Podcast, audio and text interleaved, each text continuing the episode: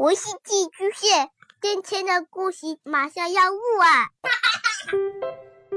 孩子的世界充满了色彩和欢乐，用有温度的声音讲你爱听的故事。白羊叔叔和大明的晚安故事。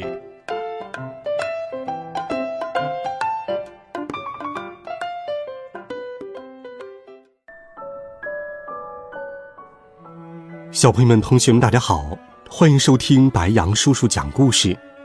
今天，白羊叔叔继续给你准备了《我爱成长》系列故事，继续来听。创造力，不要剥夺我的爱好。第九集，小丹的梦想。看着慧慧，小丹心里想起了妈妈。要不就放弃昆虫博士的梦想，成为一个芭蕾舞演员好了。想到这里，他很难过。小丹回到家，跟妈妈说了慧慧的事情，然后把自己的梦想是成为昆虫博士的事告诉了妈妈。妈妈，请给我一点时间。老师说，让我们做梦想地图。我也想要认真找到自己真正的梦想，请你再等等我吧。听着总是冒冒失失的小丹这么认真的说自己的梦想，妈妈又开心又惊讶。小姑娘长大了，妈妈想了想，也觉得这段时间里好像对小丹太严厉了。好吧。你的心里要真的这么想的话，妈妈也要换个角度想想了。就像妈妈想跳芭蕾一样，你也去做自己想做的事情吧。得到意外回答，小丹吓了一跳。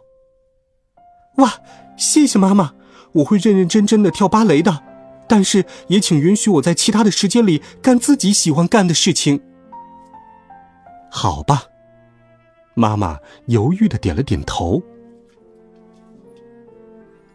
回到房间后，小丹又在书桌周围乒乒乓乓的捣鼓着什么。想要成为昆虫学家的话，首先就要考虑好自己需要做什么。想了好一会儿，小丹想起了前段时间看过的《自然观察日记》，那本书可是带给小丹很多感动呢。于是，小丹也想试着写写自然观察日记。小丹走向了自己家的院子，站在院子中间看着天空。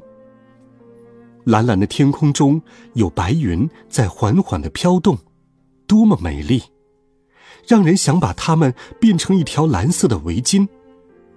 在院子的一个角落里，丁香花伴随着风的呼呼声。散发出淡淡的香气，它旁边的映山红开着粉红色的花，就像这个世界上充满了神秘的事情一样。小丹的心里充满了幸福感。